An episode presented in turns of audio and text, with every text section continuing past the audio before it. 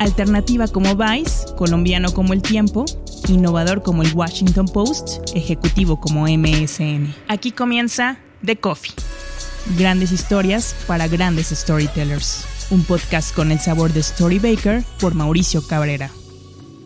Alfonso Basilio, director de Político MX, muchas gracias por tomarte un café conmigo, de coffee. Mauricio, muchas gracias por la invitación. Un gusto estar aquí con ustedes. ¿Cómo queda Político MX después de todo este proceso electoral que vivimos, que concluye con la llegada de Andrés Manuel López Obrador a la presidencia? Es al final la primera elección presidencial que le toca a Político MX? Pues mira, creo que quedamos muy bien parados porque nosotros nacimos en 2015 y sin contarte toda la historia, desde el momento de nuestra creación, sabíamos y planeamos todo para llegar muy bien parados a la elección de 2018. Y nosotros lo hacíamos en un término muy deportivo de ese es nuestro Super Bowl y tenemos para practicar y como primer torneo las elecciones de 2017, de 2016 y en 2018, eh, pues digamos, de acuerdo a los números, por ejemplo, del ranking de nativos digitales del economista, estuvimos entre los sitios que más crecieron en el periodo electoral. Los números obviamente nos avalan y creo que llegamos con una gran influencia tanto en la clase política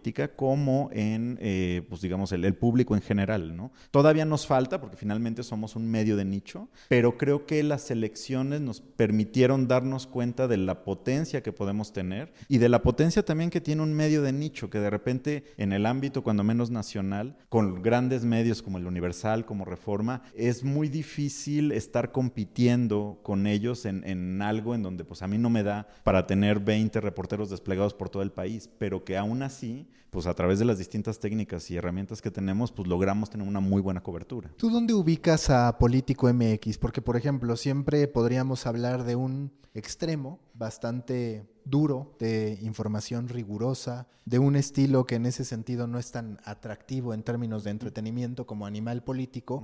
Y en el otro extremo se podría decir que encontramos a un Nación 321, que es posiblemente de estos jugadores políticos el más relajado, el que habla de entretener más que de informar en cierto sentido? Pues mira, yo creo que político.mx se inclina un tanto más hacia el lado serio clásico de la noticia, pero muy cercano al punto medio, porque también, digamos, una de las cosas que sobre todo en 2016-17 nos dio un gran crecimiento tuvo que ver con nuestros videos y el humor que le poníamos a, eso, ¿no? Y al, storytelling de cómo podíamos contar una buena historia o alguna frase ridícula de los políticos y que eso nos empezó a dar mucho mayor crecimiento y después no dejar de lado la información seria. La verdad es que nuestra meta es que tanto alguien del PRI como de Morena, como del PRD, como de cualquier otro partido pueda leer una nota de político sin que se sienta o se sepa que es una línea que traemos en contra de tal o cual o de su enemigo o de, su contrincante. Entonces, pues siempre tratamos de, aunque en el periodismo no existe la objetividad, pero tratamos de ser muy eh, centrados en la información que estamos brindando. ¿Y cómo te manejas en ese punto? Porque una de las lecturas que yo hago de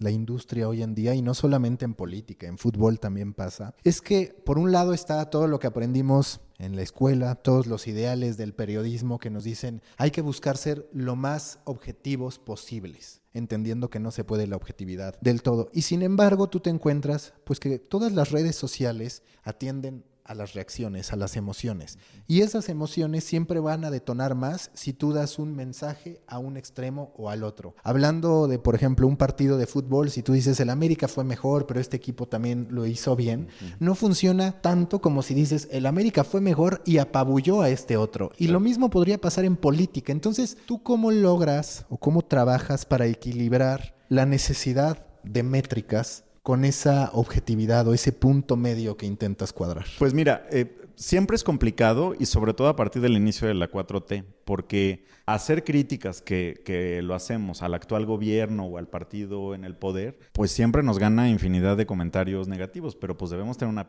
piel dura este, y saber pues de de, dónde viene y entender también a la audiencia que nos está leyendo. Pero eh, creo que también es importante eh, comprender la esencia de, de, la profesión que estamos siguiendo y que tiene que ver con hacer críticas cuando amerita hacer críticas y porque está siendo argumentado y porque tienes los datos para fundamentarlo y con eso Eh, sabes que pues, van a venir las críticas porque a alguien no le va a gustar, pero de todos modos del otro lado las métricas también te van a dar porque pues hay otro sector que, que lo está haciendo. Pero hay que ser muy cuidadoso y lo que siempre les digo en las juntas editoriales es no hagamos periodismo militante. Es muy distinto que yo diga es que el PAN es muy malo porque todo el sexenio cuando estuvieron, ah, ok, el PAN eh, lo hizo mal por estas, estas, estas razones y por eso es nuestra conclusión. Y igual y no usamos la palabra mal, pero usamos otro tipo de cosas donde estamos argumentando. Y eso ya le da un tono muy distinto, que es lo que creo que nos ha caracterizado para que también la audiencia nos lea cada vez más, ¿no? Justo hace un rato yo escribí sobre esta sensación que tengo de que es inevitable el pensar, ya no solo por la crisis económica de los medios, que es la principal razón, sino por salud mental, en que volvamos a un esquema de pago. ¿Y por qué lo digo? Justo por lo que tú comentas, porque nosotros, por ejemplo, aquí en Prowell Media tenemos MX Beats y teníamos cinco estrellas durante todo nuestro primer mes. Llega, sin embargo, el primer video en el que corresponde cuestionar a López Obrador. Y digo corresponde porque a todos nos queda claro que este tema de la cartilla moral tiene muchas irregularidades. Sí, bastante. Desde el punto en que no es laico. Ya por ahí empieza a tener un cuestionamiento bastante natural. Y te diría que en cuestión de un par de horas, esas cinco estrellas en Facebook, que ni siquiera se sabe para qué sirven mucho las estrellas en Facebook, como nada en Facebook, todo es bastante subjetivo, pero el chiste es que te duele que tú estás haciendo un trabajo, que no estás atacando en realidad ningún interés más que a partir de los hechos. Y en automático apareces como una página que no debe ser recomendada, que bajó dramáticamente su calificación y que además tiene comentarios de la gente diciendo son chayoteros, es una pésima página. Y mi lectura de esto, a ver si coincides, es que así como antes las personas de izquierda podían tener la jornada y los de otra ideología podían tener un periódico y no pasaba nada, en el momento en que el acceso se hace gratuito, todos estamos en una misma mesa. Y entonces hoy es como si tú estuvieras leyendo la jornada o el Excelsior o el Universal y llegara otro y te escupiera simplemente porque no es de la misma ideología que la tuya. Y eso me lleva a pensar que va a ser el pago el que nos va a permitir volver a encontrar estos espacios mucho más tranquilos donde no vamos a terminar la nota y vamos a estar viendo 80 mentadas de madre porque de algún modo tocaste el interés de alguien en particular. Pues mira, creo que, o sea, coincido en, en, su mayoría. Ahora, lo que creo es que también en tema de política veo todavía complicado, sin que yo suene un argumento conservador de todavía no estamos listos, porque ese argumento me choca, pero en que como medios de política debemos pensar y ofrecer productos perfectamente diferenciados, perfectamente destacables, para lograr que eso se convierta en algo de pago. Y eso creo que es mucho más difícil que en asuntos como de fútbol o en asuntos como de videojuegos, donde, pues digamos, personalmente creo que pagaría mucho más fácil, y está mal que lo diga, pero pues, soy sincero, eh, por algo de videojuegos que por, por algo de política, ¿no? Cuando menos de las ofertas eh, nacionales. Y tampoco pretendo ser malinchista, pero es muy distinto lo que me ofrece como un, un plus este, del Wall Street Journal o del Washington Post, eh, y que es algo que, por ejemplo, en, político lo tenemos, digamos, a mediano plazo. O sea, debemos hacer esa diferenciación, porque además es una buena manera de, conseguir, pues, digamos, presupuesto, lana, y pues que tengas una distinción y conocer de mejor manera a tu audiencia y saber, pues, quiénes te están leyendo y qué es lo que están consumiendo, ¿no? ¿Tú como periodista en algún momento habías percibido este nivel de polarización? Yo muchas veces hablo de la futbolerización de la política, porque de verdad ahorita vemos debates más apasionantes, más violentos en el campo de la política que incluso en el fútbol. Es decir, ya hemos perdido la civilidad a ese respecto. Y, yo me acuerdo que antes los usuarios lo que decíamos es, pues tal vez pagaría con tal de que fuera un medio libre de anuncios.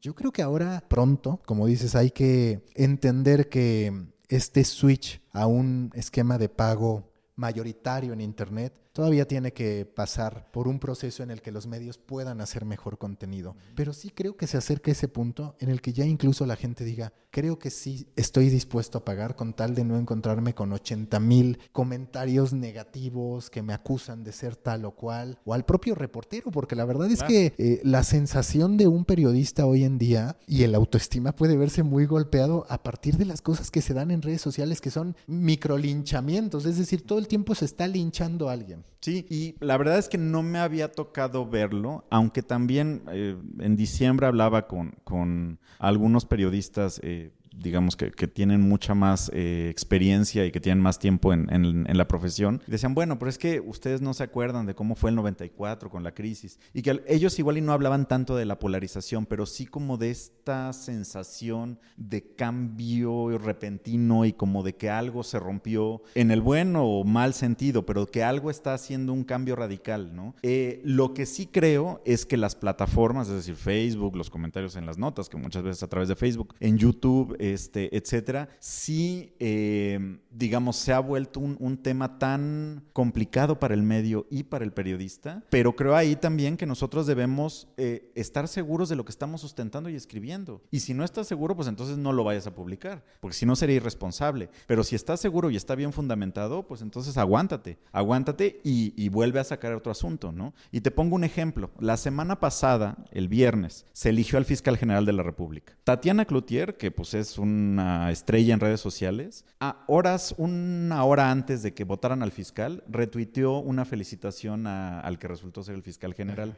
que venía de un despacho de abogados que después supimos que se lo mandó el despacho y ella dijo, ay, pues seguro ya fue, ¿no? Y lo retuiteó. Nosotros en menos de 10 minutos ya teníamos la nota, eh, le sacamos captura, la diputada bajó el tweet. En 20 minutos ya teníamos mentadas de madre, ya todo el mundo nos estaba acusando de fake news, nos estaban acusando con animal político, con risco, con Barkentin, así de esto es cierto, están mintiendo. Entonces lo que hice fue llamar a la directora editorial y le dije, a ver, escríbele a la diputada y dile, oiga, sacamos esta nota porque usted lo repitió, denos una reacción. No, queremos atacarla, pero simplemente es, pues, o sea, queremos saber qué pasó con usted. Tardó una hora en respondernos, pero nos dijo, no, pues sí, efectivamente me equivoqué. Y este y pues lo siento mucho, erré, me lo mandaron y no verifiqué y pues listo ok, ¿lo vamos a sacar como nota? Sí, adelante, por favor, háganlo. Pero creo que también hay maneras de contrarrestarlo. Las mentadas de madre nadie me las va a quitar, pero de todos modos es la seguridad que tienes en el trabajo. Ahora, eh, respecto a las calificaciones y eso, pues creo que también es una manera en la que debemos presionar, aunque sé que no hay mucho éxito en eso, a las plataformas para entender cómo es que se está calificando y cómo es que pueden estas reacciones negativas en un ambiente tan polarizado afectar al medio y afectar al ingreso y afectar a la gente que trabaja ahí. Es que el punto, porque tú como reportero lo puedes aguantar. Pero ya, eh, por ejemplo, a inversionistas,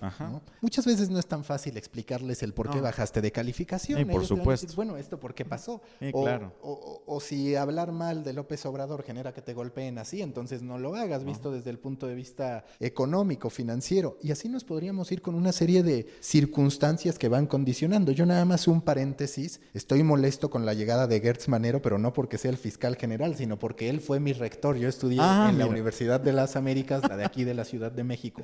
Hace poco le mandé un mail y nunca me contestó y era un mail como quejándome de la carrera de comunicación está mal y bueno, pues queda como anécdota que el fiscal general no me hizo justicia académica, por así decirlo, ¿no? Creo que será uno de sus pendientes, ¿no? Sí, es uno de los, entre muchos de los pendientes que tengo. Sí, entonces ese, ese punto a mí me empieza a inquietar mucho. Tú, hablando de todo lo que se ha vivido en los últimos meses, ¿cuáles creen, cuáles crees que fueron los principales puntos, los principales aportes, las principales enseñanzas para el periodismo político. Después del proceso electoral, la llegada de López Obrador, la implementación de las conferencias matutinas que sin duda también incorporan algo al ecosistema mediático. Mira, lo que creo que la principal cosa que creo que estamos aprendiendo es cuando los políticos saben poner agenda. Porque el sexenio anterior, creo que una de las grandes faltas que tuvo el presidente y el gobierno federal es que presumían muchas cosas y había eventos al mediodía y había eventos en la tarde, pero el hecho de que la, la conferencia matutina y que no le tenga miedo a Andrés Manuel a hablar de todos los temas nacionales,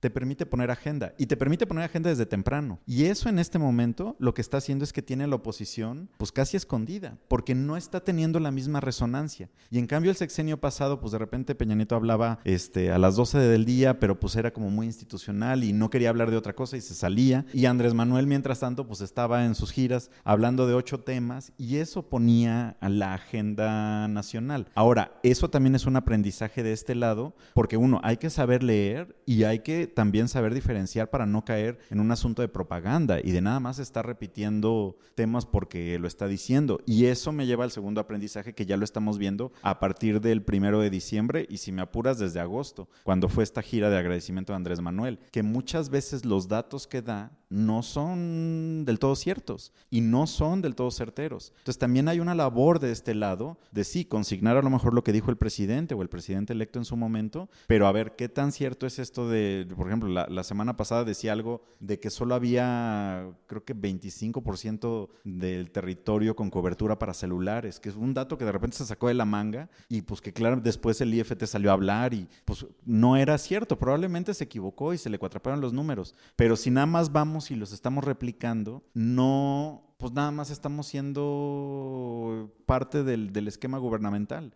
y tenemos que contrastar los datos. Y eso creo que también es un gran aprendizaje y algo que nos está forzando, o cuando menos desde político, a, cruzar y a contrastar lo que se está diciendo, porque no puede uno nada más estar repitiendo consignas y frases eh, así de sencillo. Y la otra también es otras maneras de cubrir y de informar a la gente. ¿no? A, a mí y al equipo de político nos dio una, digamos, manera de presentar creativamente dónde estaban las giras, este, hacer un seguimiento con datos de a dónde se movían los candidatos, cuántas propuestas tenían, eh, y, en un sentido mucho más profesional cruzando cualitativo con cuantitativo, pero que creo que no todos alcanzaron a replicar, pero que esta elección te daba para hacer muchos de estos ejercicios y que nosotros pues los, estábamos haciendo. Y también de soltarnos más, o sea, de entender y reírnos un poco más de la clase política porque ellos estaban permitiéndolo a través de redes sociales y de los memes y demás. Y eso no pasaba hace seis años, aunque ya había como algo, pero ahora creo que lo vimos mucho más y eso también creo que fue un gran aporte. ¿Tú cuáles dirías que fueron o han sido las prácticas más destacadas, aquellos grandes éxitos de político desde su fundación en 2015 hasta ahora, comienzos del 2019, esos momentos quirúrgicos que cambian el cómo la gente ve al medio y también cómo ustedes internamente se perciben. Mira, yo creo que hubo dos, porque además nosotros, de alguna manera, y es muy raro para un medio nativo digital, pero nos especializamos en el breaking news, lo cual es rarísimo, este, porque usualmente los medios nativos digitales van más por investigaciones de profundidad, un contenido mucho más propio que también tenemos,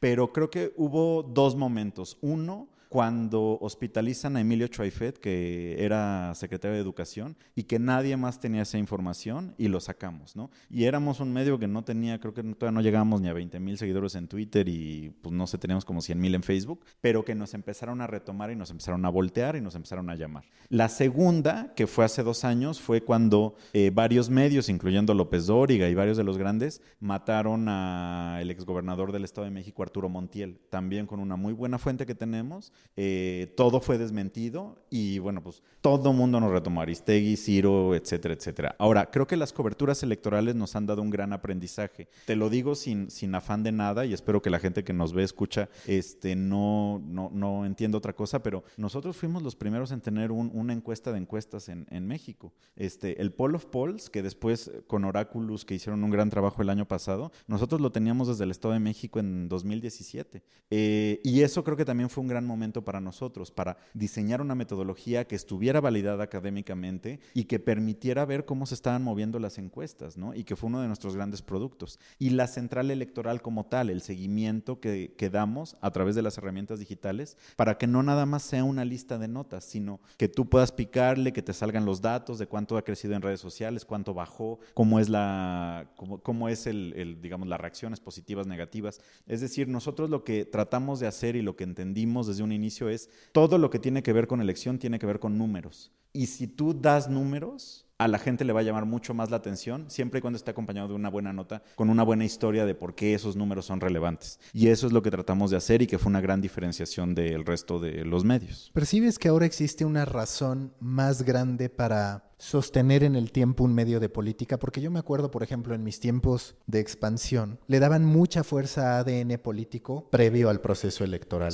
y hasta el anuncio de un ganador. Después se apagaba la prioridad. A veces lo mantenían, muchas otras veces desaparecían esos ejercicios Ahora, en cambio, me parece que sin duda la de México es una sociedad más informada en materia de política. A veces también más desinformada, pero el chiste es que abunda la información en materia de política, como quizás antes no tanto, porque antes tus puntos de encuentro con la política pues se limitaban a la televisión, al radio, pero ahora con digital todo el tiempo es bastante habitual incluso ver en las redes sociales, en Twitter en lo particular, trending topics de política. ¿Te parece que ahora todo el tiempo el interés en política y la razón de existir de medios de política es mucho más firme que antes? Yo creo que sí. Eh, mira, lo que yo te diría es, nosotros siendo un medio de nicho, desde el inicio sabíamos que iba a estar complicado por la realidad nacional, porque muchas veces el fútbol, porque los espectáculos ganan mucho más espacio y creo que lo siguen haciendo. O sea, hoy, por ejemplo, eh, y, sé, que, sé que no sale en vivo, pero fue lo de los Oscar este, de Roma. Todos los trending topics eran Roma, las actrices, los premios, el director. Em, obviamente te va comiendo, pero sobre todo ahora que estamos en la llamada 4T, la sociedad no sé si despertó o cuando menos volteó mucho más a ver sus intereses de política. Y también creo que hay una necesidad por afinidad o por porque quieren informarse de consumir y de tener qué está pasando con la política.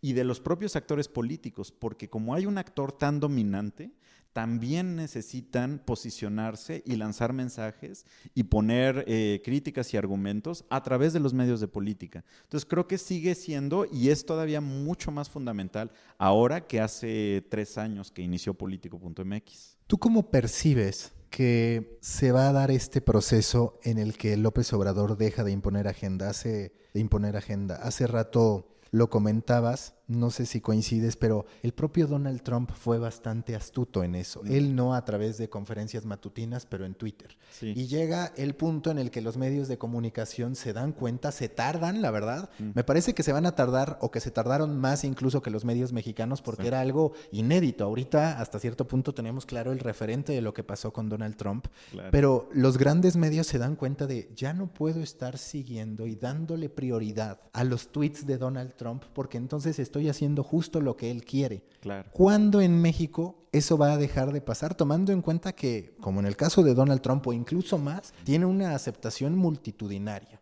Está Facebook para transmitir su conferencia en, viva, en vivo. Y si lo piensas, puede ser hasta más fuerte que los tweets de Donald Trump. Pues mira, yo creo que todavía estamos, no me encanta la expresión de luna de miel, pero cuando menos déjame usar esta, creo que todavía estamos en la novedad de las conferencias, aunque ya las conocíamos de su etapa como jefe de gobierno. Y me refiero tanto a los medios como a los ciudadanos, ¿no? Este, que seguimos viendo y a ver qué va a decir y ahora qué va a hablar, ¿no? Pero también creo que ese desgaste, cuando menos entre los colegas y entre el gremio, ya se empieza a notar. ¿Por qué? Porque por más que tengas al gabinete, este, presente en las mañanas o a los que vayan a hablar del tema, si no están dando datos concretos y nada más se repite el mismo discurso, a mí ya me empezó a pasar con cuando damos el seguimiento de las mañaneras. Es, pues esto ya lo dijo, entonces de eso no vamos a hacer nota, esto ya también lo dijo, esto lo va a decir al rato. Eh, y hay una repetición en el mensaje que también es parte de su éxito. Eh, pero creo que se va a desgastar, digamos, a mediano plazo. Yo podría darle un año o menos, eh, a menos que sea mucho más aventado en dar datos y en ser mucho más directo, porque también lo que ha buscado Andrés Manuel es cuidarse mucho de no picarle tanto a la oposición.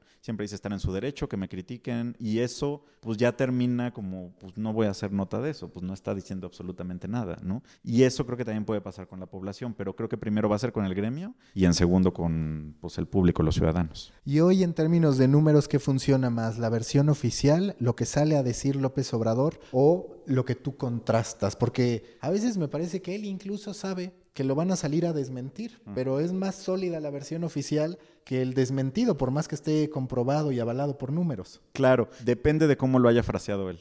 Eh, si, si, es una frase muy buena, llegadora, este, o, que tiene jiribilla con estas frases este, que le encantan mucho más populares, es probable que la de él, ¿no? Eh, por ejemplo, también, ahora fue que en la mañanera dijo, eh, la CNDH presentó una queja contra la Sedena por el caso de Hidalgo. Diez horas después la CNDH dijo, oiga, no, este, nosotros no presentamos ninguna queja contra la Sedena. Simplemente lo que pasó es que pedimos información a la Sedena, al gobierno de Hidalgo, a todos los involucrados, porque pues es de oficio, porque es un caso en donde murieron personas, pero nosotros no presentamos ninguna queja. Entonces, creo que eso ejemplifica muy bien lo que acabas de decir. O sea, que él sabía que no era una queja contra la Sedena, pero el hecho de Andrés Manuel dice que presentan queja contra el ejército, obviamente te llama la atención, pues por toda la historia que tenemos, por toda la historia que él tiene y que ha defendido, pero pues, digamos, y por el caso que acaba de ocurrir. Me parece que también es una estrategia y de verdad no vayan a pensar mal de mí, no vayas a pensar mal de mí. Eh, de verdad creo que Andrés Manuel es uno de los grandes comunicadores políticos de México. Sabe perfectamente lo que hace es en un tono muy populachero, eh, pero esa es la manera en cómo eh, ha sido exitoso pero sabe perfectamente cómo mandar un mensaje y cómo posicionarlo. Y eso, pues digamos, no en la clase política ya tenía mucho que no pasaba. No sé si es un estadista, me, causa duda, pero de que sabe posicionar mensajes y que sabe comunicar, eso es indudable. Oh, el otro día yo pensaba, ¿Cómo es posible que López Obrador, afrontando a los medios diario por las mañanas, tenga menos memes que Peña Nieto saliendo cinco minutos una vez al mes? Exacto. Siendo que, como dices, utiliza un estilo de barrio bajo, por así decirlo, populachero, como le llamaste. No necesariamente habla el mejor español o el que es muy aceptado, pero a él se le perdona. Claro. Y quizás lo más célebre que ha dicho, o por lo que más memes se le han hecho, es por el me canso ganso, que es una frase que hasta termina estando de moda, que ni siquiera lo afecta. Y en cambio teníamos a un político errático como Peña Nieto que en cualquier momento quedaba en evidencia. Sí. ¿Cómo se consigue eso? Y como dices, tiene que atender a una gran capacidad para comunicar los mensajes que quiere en los momentos que quiere y como dices, sobre todo, a insistir en ellos, porque es difícil, salvo cuando sí incurre en contradicciones de no voy a militarizar y militariza, que son muy profundas, pero fuera de eso sus mensajes cotidianos se mantienen en el tiempo. Y creo que la clave es también lo conciso de su mensaje aunque sí tiene ciertos momentos en donde puede caer en contradicciones, Básicamente su campaña, que no solo fue la de 2018, sino las anteriores, es voy a combatir la corrupción, no voy a traicionar al pueblo y yo soy el que va, el que puede solucionar las cosas. Básicamente lo vamos a resumir en tres o cuatro ideas que a través de distintas modalidades de discurso, pero que eran básicamente esa idea, logró ser tan conciso que cualquier otra cosa que vaya saliendo lo fortalece. Esa, esa frase, la de me canso ganso, obviamente él la dijo, pero en cuanto, o sea, todos los moneros están usándola, pero, al, pero ya se volvió una fortaleza de él, no es una burla, ¿no? Y creo que eso pasa también con, con, con el estilo, digamos, más popular que tiene, pero que lo conecta con la ciudadanía y que históricamente la clase política también como que era poco reticente de, acercarse a ese estilo, pues por, pues no sé, o sea, traumas, formas de ser, y que él no tiene ningún problema en hacerlo, y creo que tampoco está mal, ¿eh? O sea, finalmente es su estilo de hacer política y es muy válido, pero creo que, por eso mismo digo, cuando quiere ser perfecto en el escenario, pues cualquier cosa se vuelve un meme. Cuando te portas más natural, aunque todo esté premeditado, es mucho más difícil, ¿no? O los hacen más de tu gabinete que está atrás esperándote y escuchándote que de ti, ¿no? Respecto a la audiencia de político, no necesariamente al modelo editorial, porque hay veces que queremos una cosa y llega otra, ¿no? Hablando de las audiencias. En tu perspectiva, la mayoría de gente que sigue político es de izquierda, es de derecha, es del centro. No, yo creo que es más centro, centro izquierda, ¿no? Con una, o sea, sí tenemos como un sector ya muy bien identificado, que a lo mejor es un poco más conservador, pero que en general creo que es moderado y que no, no llega a nosotros buscando una idea de periodismo izquierda radical, pero como nosotros también hemos buscado tener una línea bastante progresista, a favor de la marihuana, a favor del derecho de la mujer a decidir. Y eso, por ejemplo, ahí sí somos abiertamente militantes, porque como medio creemos en, en, esas causas y como medio creemos que debemos impulsarlas. Entonces también creo que ese sector se ha identificado con nosotros, ¿no? Y que indudablemente pues es centro izquierda. Y en cuestión de edades, dirías que es de 25 a 36 años, de 18 a 24. Tenemos dos, dos rangos de edad, que además es muy interesante porque también buscamos llegar a la clase política. Un, una, un segmento importante de nuestra audiencia es entre 44 y 65, es decir, nos lee personas mayores. Y el otro rango importante es entre 25 y 30 y tantos años, ¿no? Eh, no llegamos al público más joven. Di 36 porque ya el otro día en el podcast con Íñigo de BuzzFeed News yo decía eso, es que no soporto que digan de 25 a 35 porque yo estoy en 35, ya casi estoy en la siguiente categoría. 36. a 36, perfecto, perfecto. Así me siento un poco mejor. Entonces tienes estas dos audiencias, la de plataformas sociales que podríamos asumir que son los jóvenes o ya no tan jóvenes pero que están todavía por ahí y esta clase, sí, la clase política y posiblemente también una audiencia que disfruta más leer. Exactamente, ¿no? Y justo por eso ahora nosotros estamos pensando en cómo llegarle al público más joven y que yo, la otra vez teníamos una junta, digamos, de planeación y, el equipo, por ejemplo, que es bastante joven, decía, bueno, pues hay que hacer más audio y más cosas de video y y yo, por ejemplo, o sea, en lo personal se los confieso, yo la verdad es que sí soy más pues, un adulto mayor porque yo prefiero mil veces leer los textos. A mí no me pongan un video porque no lo voy a ver. O sea, siento que pierde el tiempo. Yo prefiero mil veces tener un texto largo y echármelo todo que, que un video, un audio. Pero les dije, yo no voy a ser el obstáculo. Al contrario, las métricas nos están diciendo otra cosa y las tendencias. Entonces vamos a meterle al audio, vamos a meterle más al video en este tipo de cosas y vamos a buscar un público al que no estamos llegando. Y que claramente no estamos llegando por los formatos que estamos manejando. Y que algo positivo, yo lo he platicado en distintos episodios, es que yo percibo un regreso a muchas de las tradiciones que eran positivas de los medios de antes. Es decir, hoy si te encuentras con un podcast, pues al final en cierto sentido es el regreso a la radio, sí, claro. que parecía olvidada, desterrada, muerta. Nos encontramos también con un newsletter que para mí puede ser el regreso a ese momento que nos dábamos leyendo el periódico. Ya no es que vayamos a leer en 30 minutos un newsletter, se ha reducido, pero tal vez sí en 5 minutos de atención específica. Hablamos de series largas o de periodismo explicativo. Pues estás hablando de muchos de los valores, de las fortalezas que sí se daban antes en los medios de comunicación y que se perdieron por digital. Entonces yo no necesariamente veo una ruptura entre las audiencias más jóvenes y generaciones mayores, por así decirlo. Como que veo esa intersección que hace que sea atractivo para gente en mi caso 35, lo que sea que tú tengas. No te lo voy a preguntar por decencia.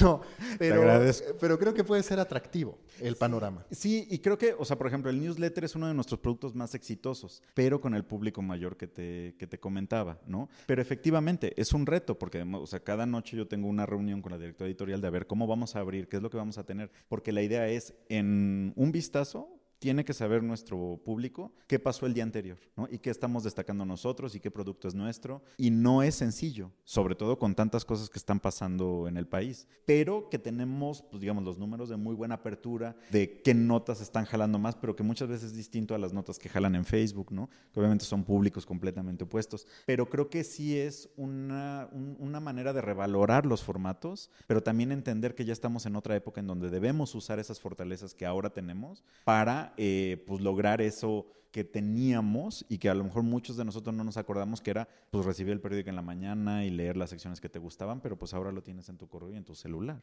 Hoy día ustedes, ¿cuáles son sus prioridades en términos de tráfico, de crecimiento como marca y por otro lado en monetización? Pues mira, en cuanto a, a, crecimiento, lo que necesitamos es que estar mucho más posicionados frente a la clase política y como referente de la cuestión política en México para el público en general, ¿no? En cuanto a números, digamos, creo que tenemos un muy buen crecimiento, ¿no? O sea, ya estamos en el top 20 de nativos digitales, de acuerdo a lo del economista Comscore, pero estamos entre el 10 y el 20. Nuestra meta es, pues, ya estar en los 10, ¿no? Claro que es un reto mayor cuando tienes medios, pues, de cocina o de... Pero, pues, somos nativos digitales, entonces ahí es donde nos estamos midiendo. Sería muy loco para mí pensar en este momento, y creo que nunca lo vamos a hacer como meta, eh, pensar que vamos a llegar al mismo número de, usuarios únicos o de visitas que el universal. porque no es lo mismo competir cuando tienes perritos y Kim Kardashian, y, ¿no? O sea, yo quisiera, pues, pero es, es traicionar la esencia del medio. Entonces, entender que somos de nicho, tener un crecimiento y obviamente tenemos metas eh, mensuales diarias y, bueno, mensuales y de, y de cómo debemos cerrar cada día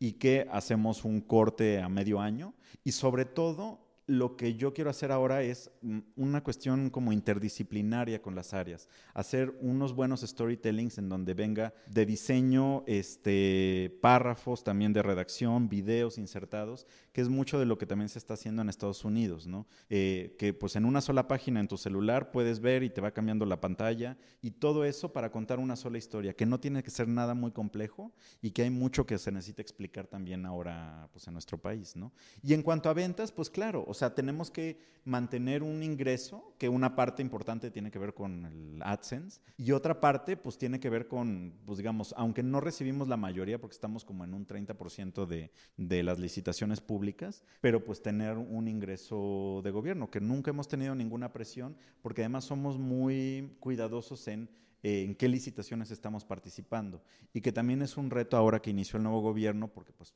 digamos todavía no es claro cómo va a ser esa asignación pero que también allá hay una, una parte importante y sobre todo eh, eh, de mi lado es acercarme mucho más a marcas porque pues históricamente hablar de política con marcas, no sé, de lujo, este, que a lo mejor es lo que sería mi tirada, pues de repente choca, ¿no? Una marca no es tan fácil que te, que te pues, que quiera promocionarse en un medio de política pura y dura porque no empata tanto con sus intereses. Y entonces caes en esta tentación de llevarlo a información general, que muchos de política es un poquito en lo que caen. Y entendiendo información general, a veces, como dices, de gatitos, perritos, Kim Kardashian y demás, ¿no? Exacto, y que, y que nosotros orgullosamente en estos tres años y cacho que llevamos, no hemos traicionado esa esencia, ¿no? Nos ha costado, por supuesto que nos ha costado, porque pues vemos a otros que ya lo hacen, ¿no? Que ponen cartelera, que ponen cosas, y es muy válido, pero nosotros nos hemos mantenido porque no queremos caer en eso. Queremos mostrar que es posible entendiendo que somos un medio de nicho y entendiendo, digamos, que no es que seamos mediocres y que tenemos cierta, digamos, cierto límite, pero que ese límite, claro que se puede romper en un momento tan político como el que está viviendo el país. ¿Qué tanto ha crecido? Me decías antes de empezar el podcast que hoy son 22 personas, empezaron por ahí de 5. ¿Cómo se ha ido dando ese crecimiento y hacia qué áreas? Es decir, para fortalecer qué. Pues mira, empezamos cuatro personas, que era el director en ese entonces, director editorial que era yo, eh, dos redactores y un diseñador, ¿no? Que hacía videos también. Después integramos a una diseñadora, ¿no? Ya éramos seis. Después tuvimos que fortalecer redacción porque nos dimos cuenta que pues, necesitábamos producir muchos más textos. Porque la idea original era crear dos o tres textos al día, pero que fueran de análisis profundo, pero nos dimos cuenta que no daba para el crecimiento al que estábamos llegando. Entonces, lo primero fue fortalecer redacción, después eh, redes sociales, porque originalmente pues yo me, yo me encargaba de la dirección editorial, de escribir notas de las redes sociales, vendía moles afuera, ¿no? Entonces este, sí estaba cañón, pero después ya comprendimos la necesidad de tener un área de redes sociales que, que tuviera y que desarrollara un lenguaje para el medio y fue la siguiente parte que, que se desarrolló. Ahora, por ejemplo, eh, y ya que somos 22, lo que hemos fortalecido más es redacción para tener la capacidad de reaccionar a los breaking news y para tener mucho más contenido propio, diseño porque además allá eh, lo que nosotros encontramos es que nuestra ventaja competitiva es que pocos medios manejan infografías y pocos medios manejan buenas infografías. Entonces ahí es donde eh, hemos decidido darle un buen peso y este año eh, viene el crecimiento al área de video para tener un mayor sustento de, cosas propias, obviamente también de redes sociales para tener una mayor capacidad de crear en plataformas como Instagram, que es donde hemos tenido como un mayor crecimiento, pero en donde requieres como mucho más trabajo, pues para hacerlo muy visual y que no nada más sea una captura de pantalla, una cosa así, ¿no? Y pues ofrecer algo distinto a la gente que nos está leyendo. En tu gráfica de redes, ya me platicabas de la audiencia que de repente tienes una de 45 a 55 por ahí otra de 25 a 36. ¿En Facebook es así también o solamente en el sitio? En el sitio es donde lo detectas. Exacto, en el sitio. No, y justo ahí también he tenido, eh, digamos, cierto, cierta discrepancia con ciertos enfoques de notas y de manera de vender las notas, porque en Facebook, por ejemplo, tenemos algo distinto. Nos leen más jóvenes, pero, pero no, no es la mayoría. Y, y ese grupo, digamos, de veintitantos a 36, este, sí sí nos leen Facebook, pero los que tienen más edad ya no llegan, digamos, a esa red, ¿no? Entonces sí, sí cambia y por eso también lo que buscamos es que el contenido se venda de manera distinta en las redes sociales. Twitter lo vemos más como influencia, ahí es donde nos ven los políticos, porque los políticos siguen usando Twitter, pero en Facebook más bien es debemos llegar a estos públicos que son distintos, pero en donde diseñamos la manera en cómo lo estamos vendiendo o eh, productos que solo van para Facebook, ¿no? Y que, y que pues ahí sabemos que van a tener éxito por la audiencia que tenemos identificada. Uno de sus diferenciadores ha sido siempre el de los colaboradores por ejemplo, tienen a un Beto Tavira que a mí me gusta mucho el cómo hizo elegante el chisme, por así decirlo. Bueno, y Beto ya no está, que le mando un gran saludo, pero, pero digamos, creo que fue un gran colaborador y que además mantiene la invitación abierta para que, para que se reincorpore. Pero eh, Beto, por ejemplo, creo que que. Es diva, es diva, ¿no? Lo, estimamos mucho.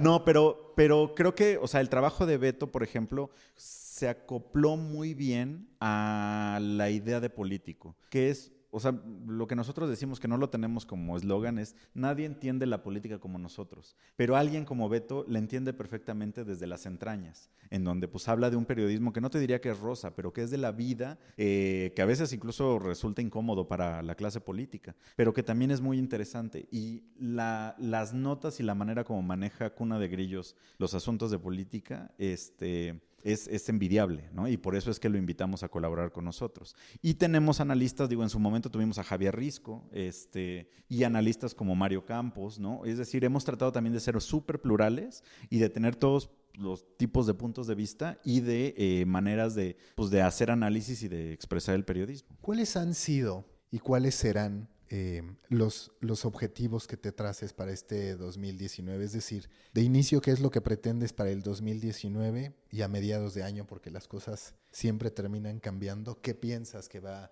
a ocurrir? Ya hemos hablado de varias tendencias, ¿no? El periodismo explicativo, los conceptos long format, que en este caso mucho más enfocados en entretenimiento, aunque bueno, ahora también las series biográficas están funcionando muy bien. Está esta tentación de generar producción sobre todo en Estados Unidos, para plataformas televisivas, es decir, players digitales que empiezan a migrar a otras plataformas, la organización de eventos, publicación de libros, newsletters, eh, podcast. En cuáles de estas tendencias crees, entendiendo el tiempo y el espacio en el que nos movemos? Mira, creo que tenemos eh, tres o cuatro proyectos relevantes en el año, ¿no? El primero es, digamos, estas, esta manera de presentar las historias, como te decía, interdisciplinario, con video, gráfico, texto, este, código. ¿Y que quién sería tu referente a ese respecto? Eh, pues creo que hay dos, el Washington Post y el Wall Street Journal, ¿no? O sea, sacaron unos de la frontera México-Estados Unidos, donde uno le podía dar clic a cada una de las garitas y te hacía zoom. Y, e, es, esa es la tirada que tenemos, ¿no? Y que, y que te lo cuenta súper bien y que no, no te llena de información, pero que el storytelling es tan fino que te lo puedes echar en una sentada de media hora, 20 minutos y entiendes perfectamente todo. Esa es mi tirada, ¿no? Y tenemos tres, tres este, planeados para el año, ¿no? Que es, creo, lo que nos da por el número de personas que tenemos.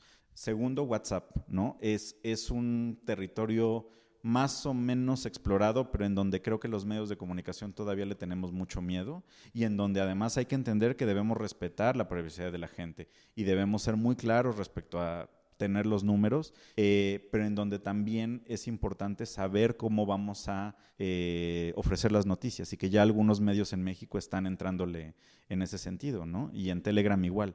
Y, eh, y la cuestión de audio, ¿no? O sea, el, el, podcast, las noticias grabadas, e incluso en una cosa que sé que todavía no está tan, em, digamos, difundida en México, pero estos asistentes de casa, eh, pero que también te permiten grabar las notas y pues que te los vayan leyendo, es algo en lo que quiero entrar, ¿no? Y en donde pues yo sé que los grandes medios ya están explorando y donde pues yo quiero ser el siguiente y a la par de ellos de, de, estar ahí metido, ¿no? Sí, que siempre el verdadero desafío es cómo hago para no anticiparme, es decir, es bueno innovar, es bueno dar el primer paso, pero entendiendo que eso tiene un costo y que ese costo mientras pega, te lo tienes que comer.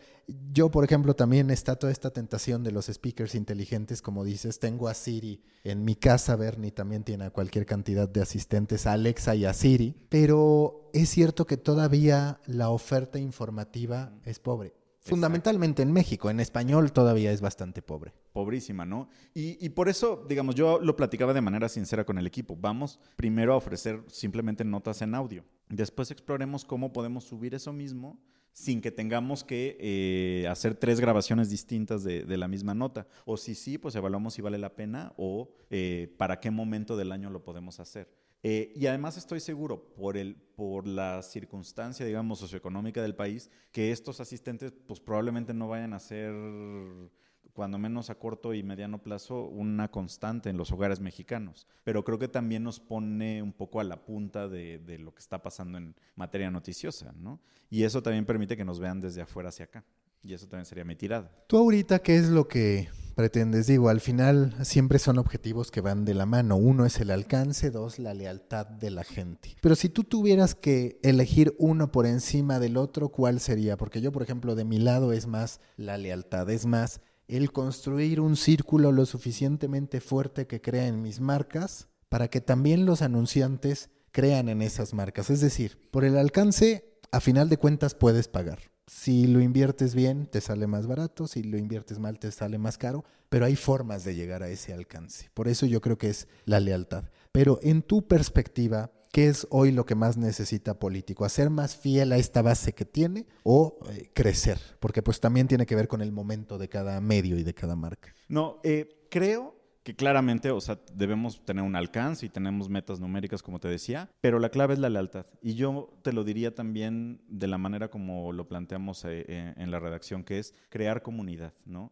Que eso es otro de los proyectos que tenemos, que es generar foros en donde esté organizado por nosotros, donde invitemos a jóvenes políticos, donde vaya la gente, o analistas, ¿no? Y también foros donde estén participando otros medios de comunicación, este, y donde podamos generar comunidad y ponernos cara, ¿no? Porque además eh, lo que debo aceptar es que tanto la directiva como, pues digamos, el propio político, hemos estado como muy metidos en la redacción sin que la gente nos conozca como tal. Y de repente, y no de repente, sino creo que también es muy importante que le pongan cara a quién está escribiendo y quién está dirigiendo y qué ha hecho. Y, pues ya vemos que hacen estos foros y están metidos con tales personas, digamos, en el sentido de cómo analizan y cómo tratan los temas. Y eso para mí es mucho más importante porque eso me va a permitir tener un mayor alcance. Y pues lo que tú decías, y que las marcas también, cuando, cuando tú saques algo, va a tener toda la legitimidad de la comunidad que te está respaldando atrás. ¿no? Sí, ese trabajo de relaciones públicas, de estar presente en redes, por ejemplo, Animal Político a su manera lo logra, mucho con las distinciones que se ha llevado, claro. con la presencia de Daniel Moreno, Nación 321, porque Mario está en todos los eventos de periodismo y demás, le gusta, le gusta brillar a Mario de la rosa o hacer como que brilla, que no es necesariamente lo mismo, pero es cierto que político ha sido más discreto en ese punto, como quizás también, sin embargo, la silla rota, que no, no, no aparecen tanto, no son tan públicas ciertas personas que están detrás de los medios, ¿no? Sí, y, y, es algo que también tenemos como propósito, que tengo como propósito cambiar este año, ¿no? Eh, porque es importante que el gremio y los colegas nos conozcan bien,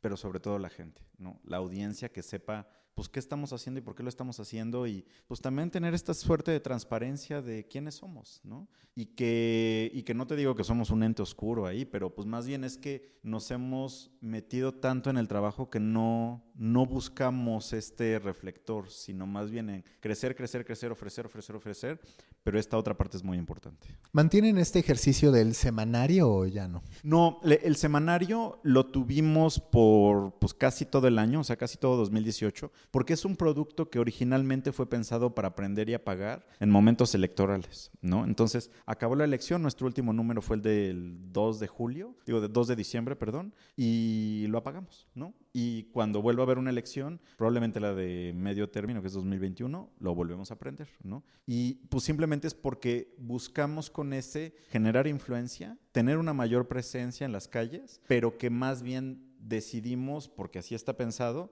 que todas las baterías estén enfocadas a digital, porque esa es nuestra esencia. Y de repente tener como ocho tanques distintos no conviene cuando pues, el crecimiento y el enfoque debe ser a uno solo. Sí, que yo siempre hablo un poco de eso, no sé. ¿Qué te parece? Lo complejo hoy para los medios y en términos generales casi para cualquier empresa es que tienes que trabajar por sostenerte en el presente y ya estar desarrollando el futuro. Es decir, uh -huh. son dos costos. Antes a una empresa le decían, enfócate simplemente en lo que sabes hacer y vas a estar bien. La realidad es que hoy no es suficiente con eso. Con las mismas personas, porque como dices, no necesariamente ya tienes un presupuesto adicional pensando en el futuro, tienes que estar probando estas ideas que te podrían hacer o te podrían permitir sobrevivir mañana. Y eso es verdaderamente complicado, el distribuir los esfuerzos entre el presente y el futuro. Sí, y ahí es, por ejemplo, ahora que ya pues tenemos un mayor número de personas, lo hemos intentado hacer sobre todo con el área de diseño.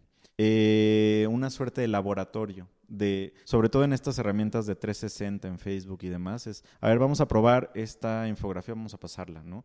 Y eso claramente nos quita tiempo y horas de redacción para hacer algo que podríamos estar reaccionando para algún breaking news o algo adicional, pero que también nos está dando gran aprendizaje, ¿no? Y con redes sociales también, por las distintas maneras de segmentar la audiencia y, digamos, tratamos de darnos un tiempo, pero no te digo que tenemos un laboratorio formal como ocurre con otros medios de comunicación y que me encantaría tener, pero porque la misma dinámica no te lo permite. Y que creo que es necesario sí pensar en el futuro y pensar qué es lo que necesitas innovar este, para, para el siguiente, pero por eso es que creo que hemos delimitado y he delimitado como cuatro proyectos claves en el año y es a los que les vamos a dedicar sin dejar de lado la cobertura y la coyuntura nacional de diario. Dentro de estas apuestas vemos algunos medios de política o algunos influencers que se han posicionado bien en periodismo político. Podríamos hablar de Risco como el gran referente que termina siendo eh, uno de los más influyentes con millones de seguidores. ¿En algún momento has tenido la inquietud por crear esos influencers desde el mismo político, no solamente tenerlos de colaboradores, sino intentar abrazarlos. O sea, pero desarrollarlos desde la redacción, o sea, desde mi equipo. Digamos, sí. Eh, mira, yo no lo diría como con una meta de tener influencers, pero desde que yo tomé la redacción, eh, lo que sí estoy decidido a impulsar es a que, a que los integrantes de la redacción no se dediquen solo para lo que les estoy pagando. Y no significa que les estoy dando más chamba, sino, por ejemplo, eh, acabamos de estrenar en noviembre un producto que se llama Monografía que lo conducen eh, la directora editorial y la coordinadora de redes sociales. Eh, y que ellas arman el guion y es un video en donde ellas explican algo de la política, las primeras damas, este, la banda presidencial, etc. ¿no? Eh, tenemos una colaboración con Ibero 90.9 en el que el convenio está firmado para que tu servidor tenga una, una parte de la sección, pero que vaya rotando con los integrantes de la redacción, para que además tengan experiencia en, eh, pues digamos, en radio, ¿no?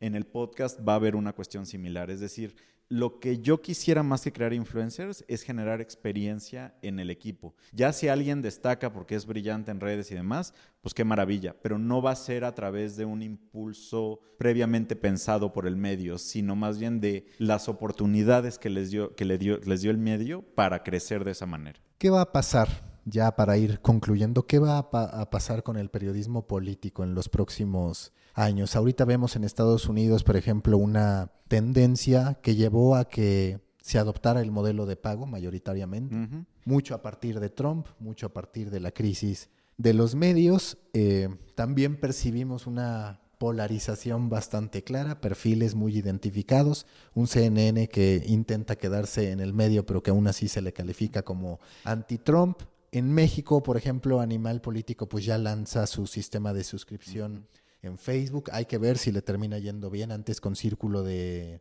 Amigos de Animal no le fue tan bien, aunque sí lograron patrocinar algunos proyectos. ¿Qué medio en Estados Unidos te refleja, no en el deseo tecnológico, porque ahí claramente el Washington Post y el Wall Street Journal son grandes, además del New York Times, que está haciendo cosas extraordinarias con speakers inteligentes, con podcast y demás. Pero ¿qué medio es el que para ti en Estados Unidos representa mucho de hacia dónde debe ir político y tal vez hacia dónde irá el periodismo político en general.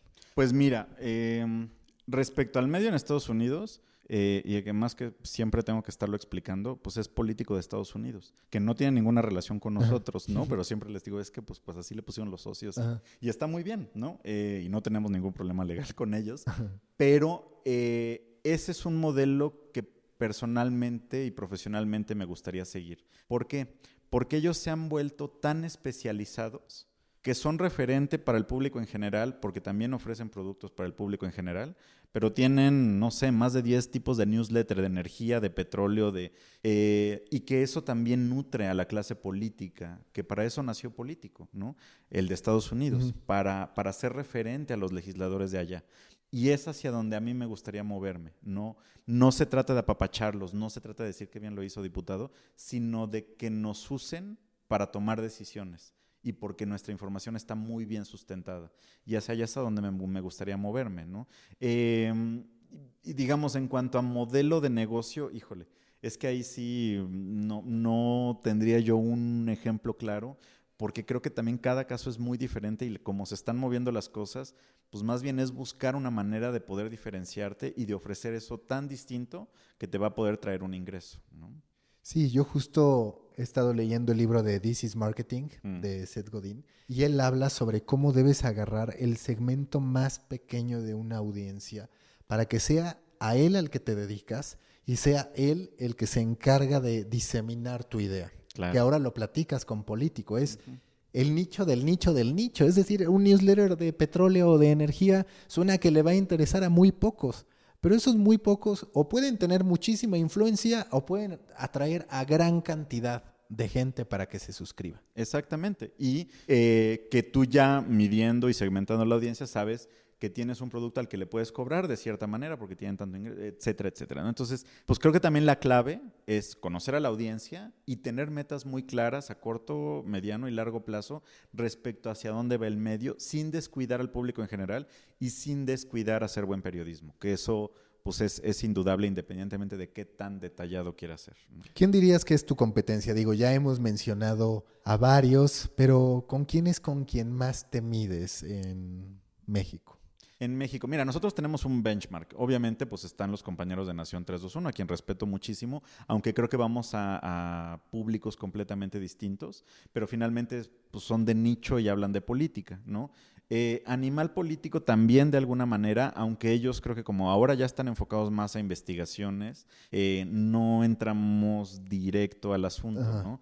Eh, no sé, sin embargo puede ser también y no sé si Vanguardia, que aunque es medio estatal, también tiene una muy buena cobertura política. ADN político, que ahorita también, como decía, siento que ya le bajaron un poco la intensidad, pero también sería una competencia directa por los esquemas de cómo llevaron la cobertura, ¿no? Y que, y que hemos tenido cierto acercamiento, sobre todo a nivel de socios. Eh, y bueno, pues creo que serían esos, o sea, porque no hay tantos de nicho que se dediquen a la política, me parece. ¿Y México.com lo incluyes o no? Porque es cierto que lleva ah, información general, pero es mayoritariamente política, en fin, es una, es una mezcla. Bueno, y, un saludo a Mael, que además es buen amigo, pero México.com sí tiene un asunto de política, pero ellos mismos en su, en su espíritu y en su definición, lo que dicen es, pues la política no es todo y podemos hablar de cualquier otra cosa, y por eso no los meto en una competencia directa, que son medios nativos digitales, por supuesto, ¿no? Y Quinto Poder, por ejemplo, que también ha crecido bastante y que en cuestión de transmisiones y de y de presencia, digamos, en coberturas, creo que también hacen un gran trabajo. Y creo que también ahí hay algo importante, que no es lo mismo medirte en cuanto a clics que medirte en cuanto a presencia en Facebook y en coberturas, que ahí en Facebook y en coberturas los nativos digitales de verdad es que se están comiendo todo el, paquete de, de, lo que está pasando, ¿no? La pregunta de siempre para cerrar de Coffee, si tú fueras un café a partir de tu personalidad, de tu manera de ser, del resultado de convivir contigo, de lo que quieres proyectar, ¿qué café serías? Un café americano, sin crema, ni azúcar, ni nada, bien caliente. ¿Por qué? No, pues porque la verdad es que yo soy muy serio en, mi manera de, ser, ¿no? Eh, te aseguro que tendría buen sabor, ¿no? Este, no, no de esos que están muy quemados. No, pero creo que creo que es, es, la manera. Soy sobrio, soy, este, digamos, bastante serio en las formas y creo que la manera mejor de describirlo es con un café americano, pues digamos, simple, pero que tiene cuerpo, aroma y sabor perfecto. Listo, Alfonso. Muchísimas gracias y suerte con Político. Gracias, Mauricio, que estés muy bien. Busca la próxima semana un nuevo episodio cargado de emprendimiento, endulzado con grandes historias y narrado por grandes storytellers. Suscríbete a The Coffee un podcast de storytellers para storytellers. Un producto de Storybaker por Mauricio Cabrera.